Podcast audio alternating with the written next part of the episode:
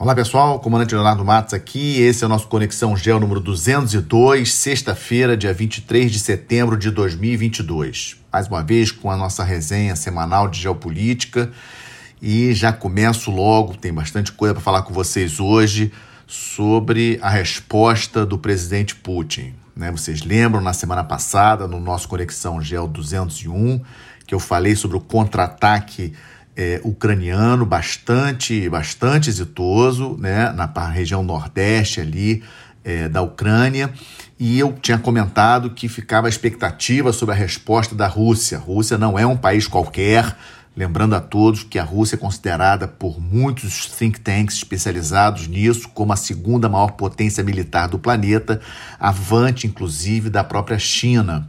Então, o que nós vimos essa semana? Quarta-feira, um, uma movimenta, um, um, movimento do Putin concreto em direção a, a aumentar a, a, a, temperatura desse conflito. É, o Putin ele estabeleceu um decreto de mobilização parcial e, na prática, quer dizer é, um envolvimento maior da indústria, especialmente da indústria de defesa, e também a, a, chamada a convocação de 300 mil reservistas, por enquanto somente reservistas, é, para as Forças Armadas Russas. Leonardo, isso é grande, isso é muito, isso é pouco.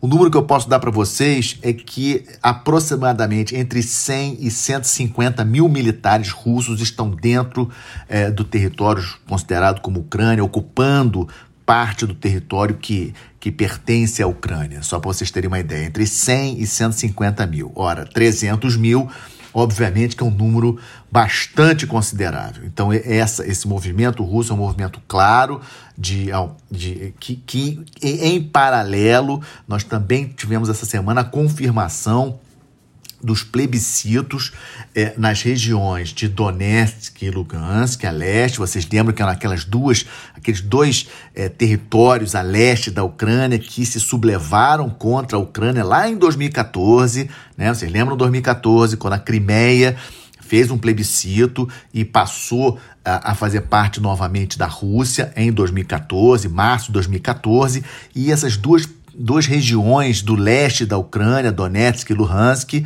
iniciaram uma guerra civil contra eh, as forças da Ucrânia e queriam a sua independência em relação à Ucrânia. O, a Rússia somente, é, digamos assim, ratificou, reconheceu a independência dessas duas repúblicas é, ali pouco antes da invasão, no dia 21 de fevereiro deste ano, mas agora, nessa, nesses próximos dias, ocorrerá um referendo para é, legitimar a anexação desses dois territórios à Rússia.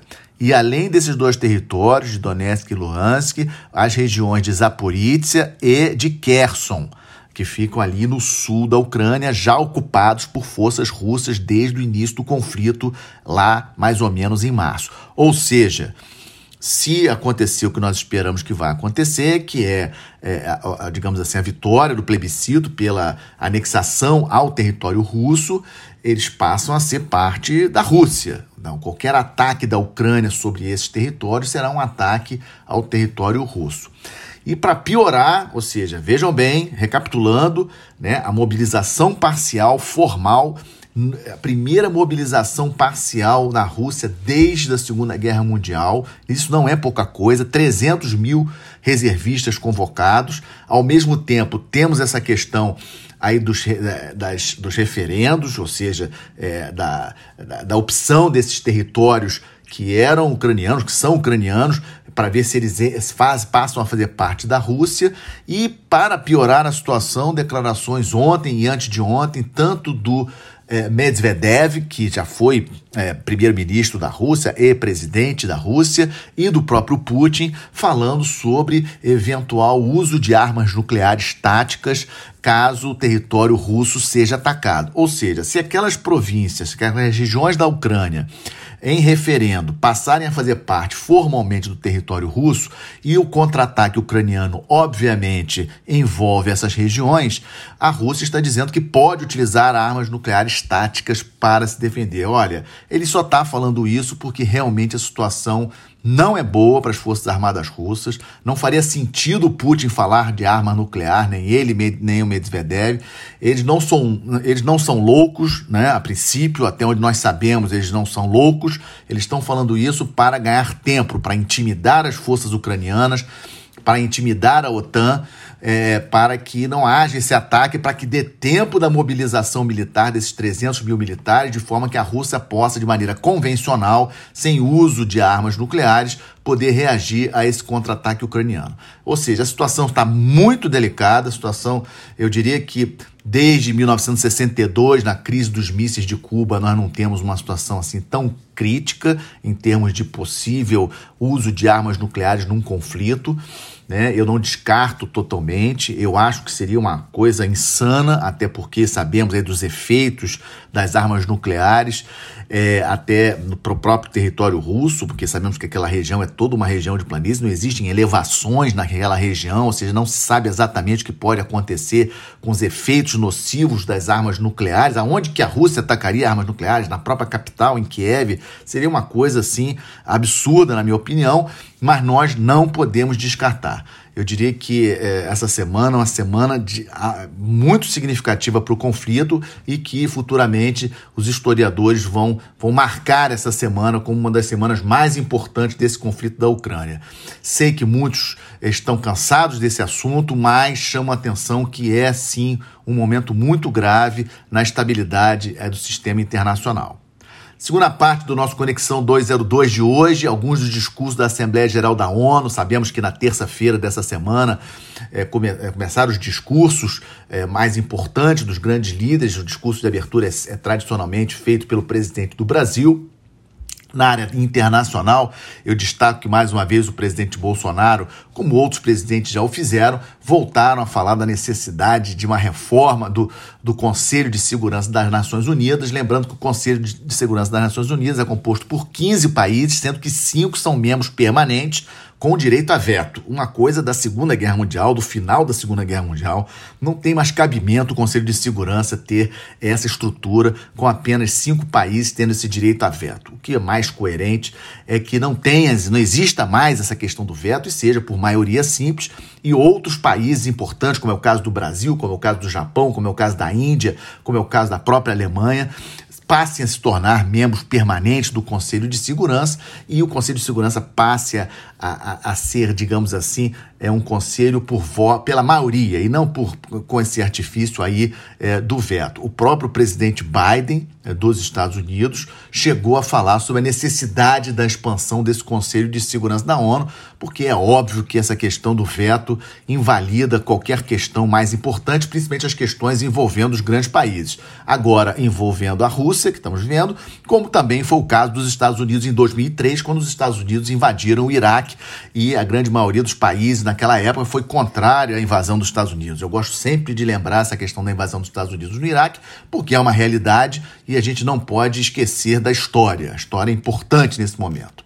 Com relação à parte, a outras, outros discursos, muitos outros discursos, eu só destaco apenas dois é, bastante interessantes. Um do presidente iraniano, vou falar daqui a pouco das questões que estão acontecendo dentro do Irã, e o presidente do Irã, o Ibrahim Reisi, ele tentando acusar o Ocidente, né, que o Ocidente todo está reclamando das manifestações que estão ocorrendo agora no Irã em função da morte é, de, uma, de uma senhora, que eu vou falar daqui a pouco, mas a questão que o Reisi colocou na Assembleia Geral da ONU é o seguinte: olha, é, se vocês estão acusando é, o, o, o, Irã sobre essa morte, é, também poderia acontecer algum tipo de ação é, é, contra o presidente Donald Trump, que matou um general nosso lá no Iraque. Vocês lembram, o Qasem Soleimani, em janeiro de 2020, um drone atacou. O Soleimani estava é, no Iraque naquela ocasião e, e um drone é, acabou destruindo o veículo onde estava o Soleimani. Vocês lembram que foi uma tensão muito grande, um pouquinho antes do início do Covid, ali aconteceu no Iraque, e a tensão entre Irã e Estados Unidos,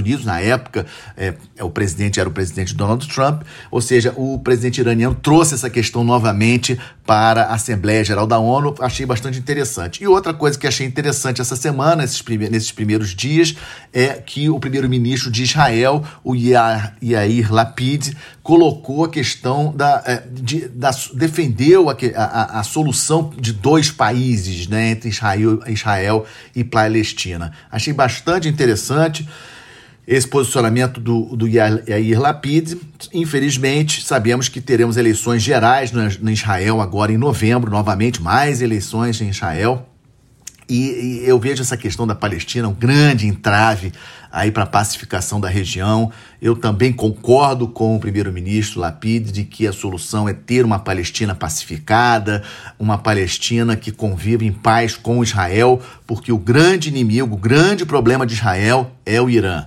O Irã está efetivamente. O Irã não é um país qualquer, o Irã tem 80 milhões de habitantes, toda hora eles falam é, é, é, contrário a Israel e estão realmente desenvolvendo sua arma nuclear. Então, o Irã é o grande inimigo de Israel. Então, resolver a questão da Palestina eu também vejo como uma prioridade para o Estado israelense.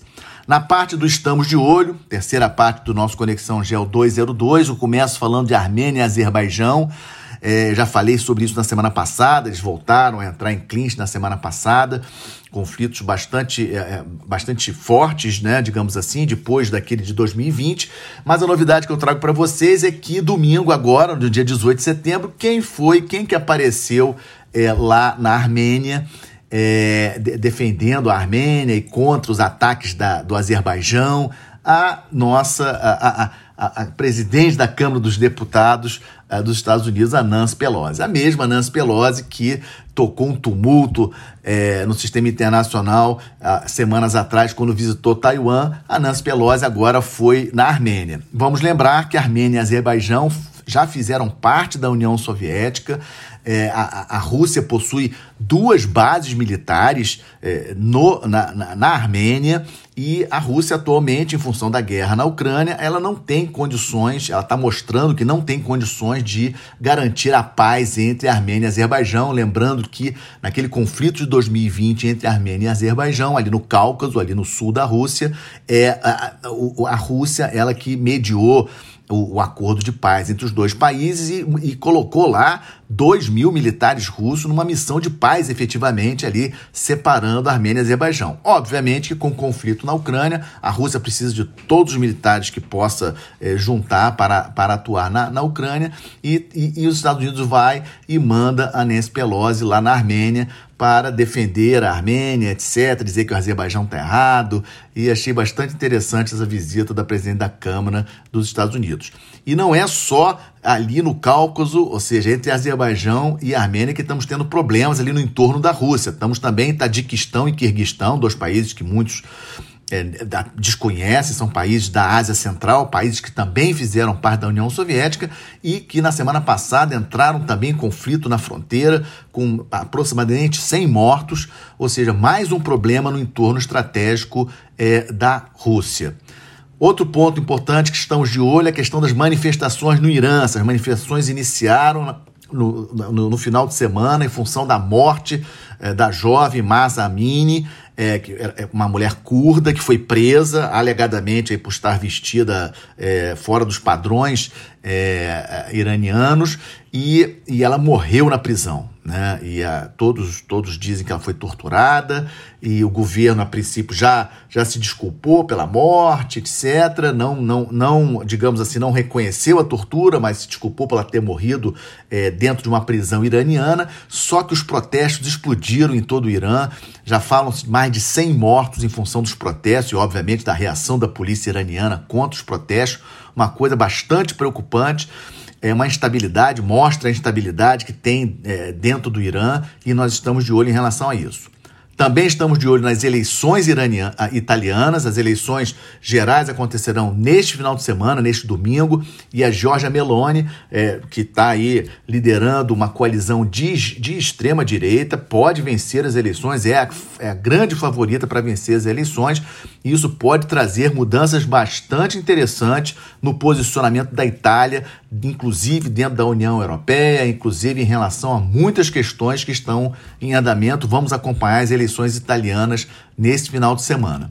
E, como sempre faço, trazendo aí para fechar o nosso Conexão Gel, uma boa notícia. Essa semana também tivemos um teste exitoso do míssil superfície-superfície da Marinha do Brasil, lançado a partir da fragata Constituição, e foi um lançamento é, de pleno êxito e que eu gosto de trazer essas notícias de defesa, porque infelizmente a nossa imprensa pouco fala sobre isso, mas foi um, um ponto, um, um avanço, digamos assim, no desenvolvimento dessa capacidade.